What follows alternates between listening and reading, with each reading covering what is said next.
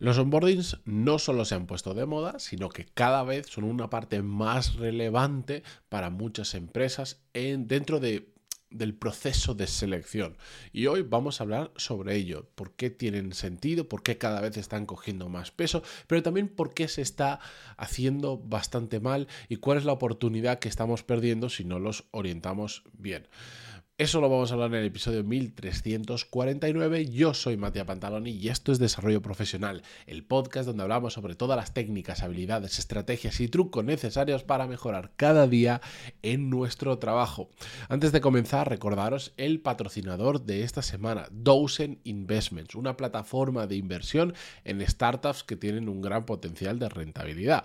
En su cartera ya os he contado que hay empresas como eh, Swiftcars, como Cuideo, como Globo y tanto estas startups como muchas otras que han pasado por ahí, gracias a la aportación de miles de pequeños inversores como podemos ser tú o yo, han tenido éxito, incluso alguna de ellas ha llegado a tener retornos del 15%, que es una barbaridad. Además, si te gusta invertir en startups, es la forma perfecta para eh, tener impacto en la economía y en la sociedad, porque al final estás promoviendo el talento nacional, estás promoviendo los emprendedores y estás ayudando a que se cree un ecosistema de disrupción de empresas que hacen cosas para mejorar nuestra calidad de vida.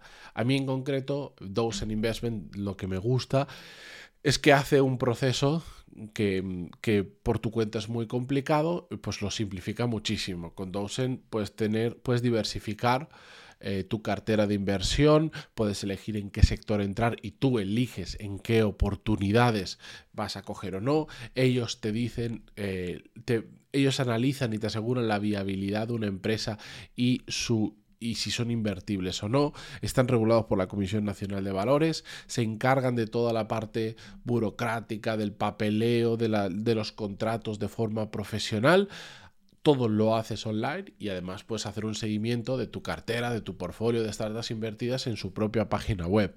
Me han comentado además que si os interesa el tema, si os registráis de forma gratuita ahora, van a hacer un próximo webinar, un próximo evento donde... Em, se va a hablar de cómo levantar dinero en early stage, en estas etapas iniciales eh, de una startup, donde han invitado a expertos en temas de inversión y a otros invitados de lujo.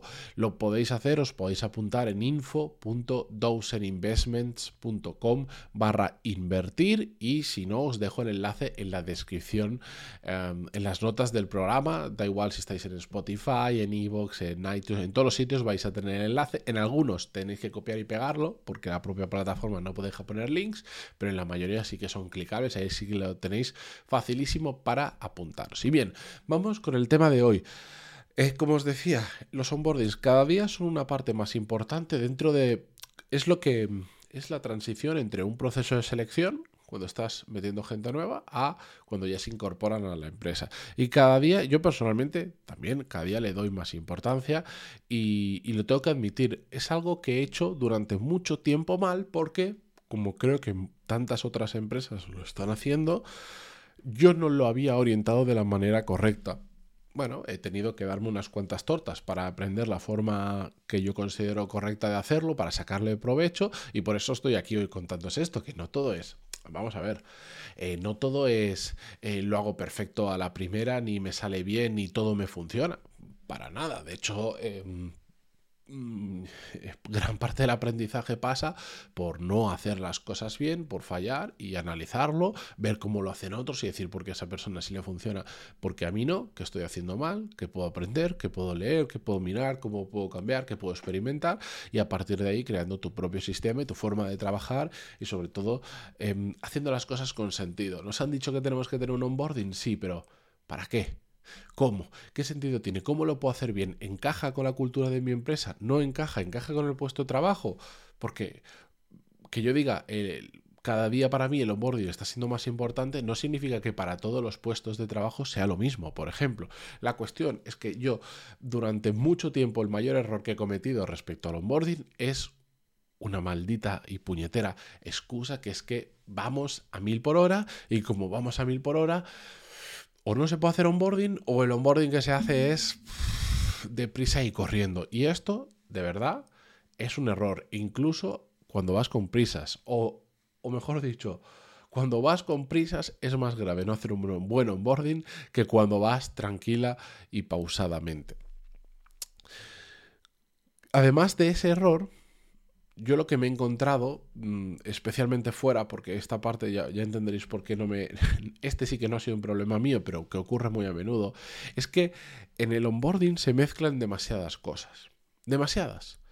Pretendemos, pasamos del, error mío de voy a ir muy rápido en el onboarding porque la empresa en general va muy rápido y quiero que la gente eh, se ponga a trabajar ya, a de repente que en un proceso de onboarding le queremos contar absolutamente todo lo relativo a la empresa.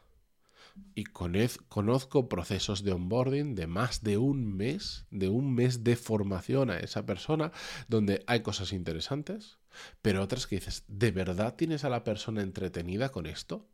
Y no está trabajando. ¿Por qué? Porque al final todo el mundo le quiere contar su historia, todo el mundo le quiere contar sus procesos y no todos tienen sentido en ese momento. Es decir, para mí, ¿cuál tiene que ser el objetivo de un buen onboarding? Básicamente, reducir la curva de aprendizaje necesaria para ese puesto de trabajo. Y ya está. Cualquier otra cosa, no digo que no se tenga que dar, pero igual no es el momento adecuado. Igual hay que, eh, hay que dosificarlo más en el tiempo como pequeñas píldoras de, mira, pues ahora te voy a enseñar esto. Y ahora te voy a enseñar aquello otro. Y puede ser interesante que conozcas eh, cómo, pues imagínate, si vas a entrar en el equipo de ventas, onboarding directo al proceso, a cómo hacemos el, cómo hacemos el proceso de venta, a cómo funciona el equipo, cómo prospectamos, a, la estructura que tenemos, que si SDRs, BDR, lo que, el, farmer, el, hunter, lo que sea en el equipo de ventas, cómo es el procedimiento, eh, cómo abordamos los clientes, cómo pasa de uno a lo que sea, lo que sea que haga falta para el equipo de ventas. Ahora, igual dentro de un tiempo puede ser interesante y te voy a dar una charla o te voy a sentar o te voy a contar cómo funciona eh, el departamento de que hace el producto, que diseña el producto. Y dentro de un tiempo otra cosa que puede ser interesante, que entiendas cómo funciona, por eso te puede ayudar en tu trabajo, te puede dar una mayor perspectiva, pero que no es 100% relevante para esta primera etapa. Y entonces centras el onboarding, esas primeros días, primeras semanas, en lo que realmente reduce la curva de aprendizaje para que esa persona pueda hacer muy bien su trabajo y el resto de cosas que pueden ser interesantes o que tienen que conocer pero no son importantes, lo dejas para más adelante o a veces lo dejas en un formato muy fácilmente consumible. Es decir, dejemos la burocracia para otro momento. Solo dejemos la básica e indispensable. Si una persona entra y la tienes un día un día entero contándole cómo se mira la nómina, cómo funciona el programa mm, chustero de no sé qué, cómo funciona lo otro, todo, cosas burocráticas, me parece a mí, perdonar, una somera tontería.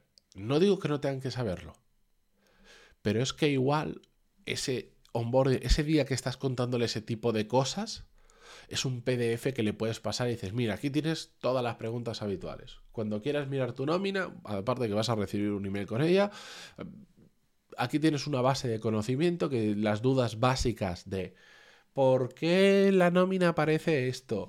¿Cómo hago para fichar? ¿Cómo no sé cuánto? Tienes las 20 preguntas típicas que hace todo el mundo que tienes que conocer en este PDF y ya está. Y le pasas el PDF y ya te lo miras, a medida que vayas necesitando las cosas, ahí tienes todas las respuestas. En lugar de darle una entidad a las cosas que realmente no la tienen. Lo que pasa es que hay gente, sobre todo a medida que la empresa se va haciendo grande, en ocasiones te das cuenta de que hay procesos que se hacen mucho más grandes de lo que realmente son, es decir, cosas que las puedes contar en una hora o en un PDF o en un vídeo pregrabado, se alargan uno, dos, tres días, una semana, simplemente porque hay gente, uno, que no entiende esto, y dos, lamentablemente, nos gusta o no, hay gente que necesita justificar su puesto de trabajo haciendo que de un granito una montaña de arena.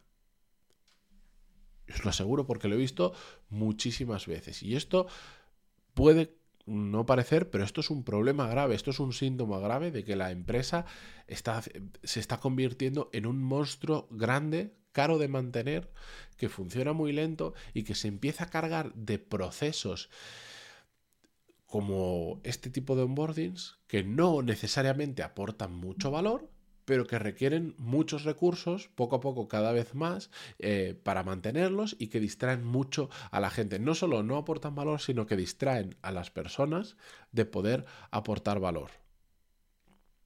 ¿De acuerdo? Entonces, lo que nos tiene que obsesionar, si por lo que sea nosotros estamos eh, dirigiendo, somos parte de un, del proceso de onboarding de una persona nueva que se incorpora, por ejemplo, en nuestro equipo, es obsesión con reducir la curva de aprendizaje.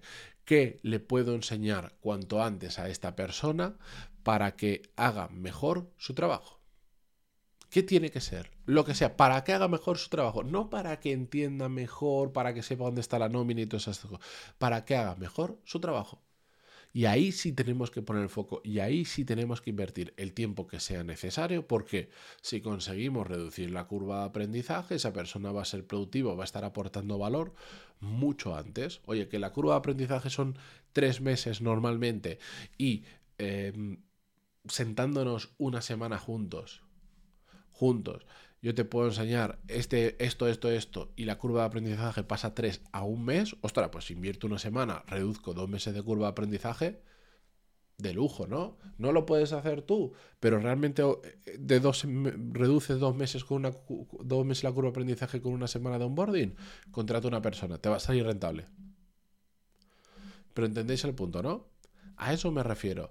Cuando te obsesionas con que esa persona pueda aportar valor cuanto antes, es muy fácil separar la formación que realmente tiene sentido de la paja, de aquello que no aporta nada, que no digo que no se tenga que mostrar, que enseñar, que contar, pero hay medios o momentos mucho mejores para hacerlo. Ese es el punto que os quería transmitir hoy. Y por cierto, em, algo que me he dado cuenta con el tiempo, y ya lo hablamos la semana pasada, también está relacionado, que también tiene que ocurrir con el onboarding es ayudar a generar buen rollo entre compañeros. Es decir, el onboarding no solo tiene que ser algo muy táctico, muy práctico, muy de curva de aprendizaje, que también, sino el la generar la relación necesaria con los compañeros. Lo decía la semana pasada, qué importante es para mí últimamente em, que la gente que incorpora al equipo, que haya ese feeling, que digas, sé que vamos a trabajar muy a gusto juntos. Pues entonces en el proceso de selección eso lo tenemos que tener en cuenta.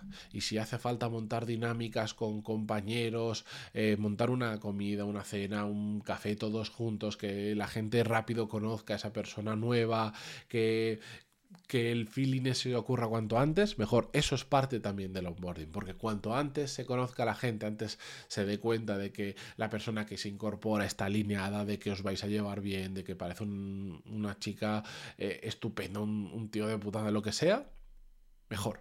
Así que no lo dejéis, porque a veces nos vamos todo la curva de aprendizaje a la parte técnica y también hay una parte de conexión con el resto de compañeros con el que vas a pasar un montón de horas encerrados, probablemente en una misma sala, que es muy importante que no la dejemos de lado. Así que con eso eh, simplemente termino el episodio de hoy. Muchísimas gracias como siempre por estar al otro lado, por aguantarme incluso cuando estoy resfriado y la voz de repente me cambia.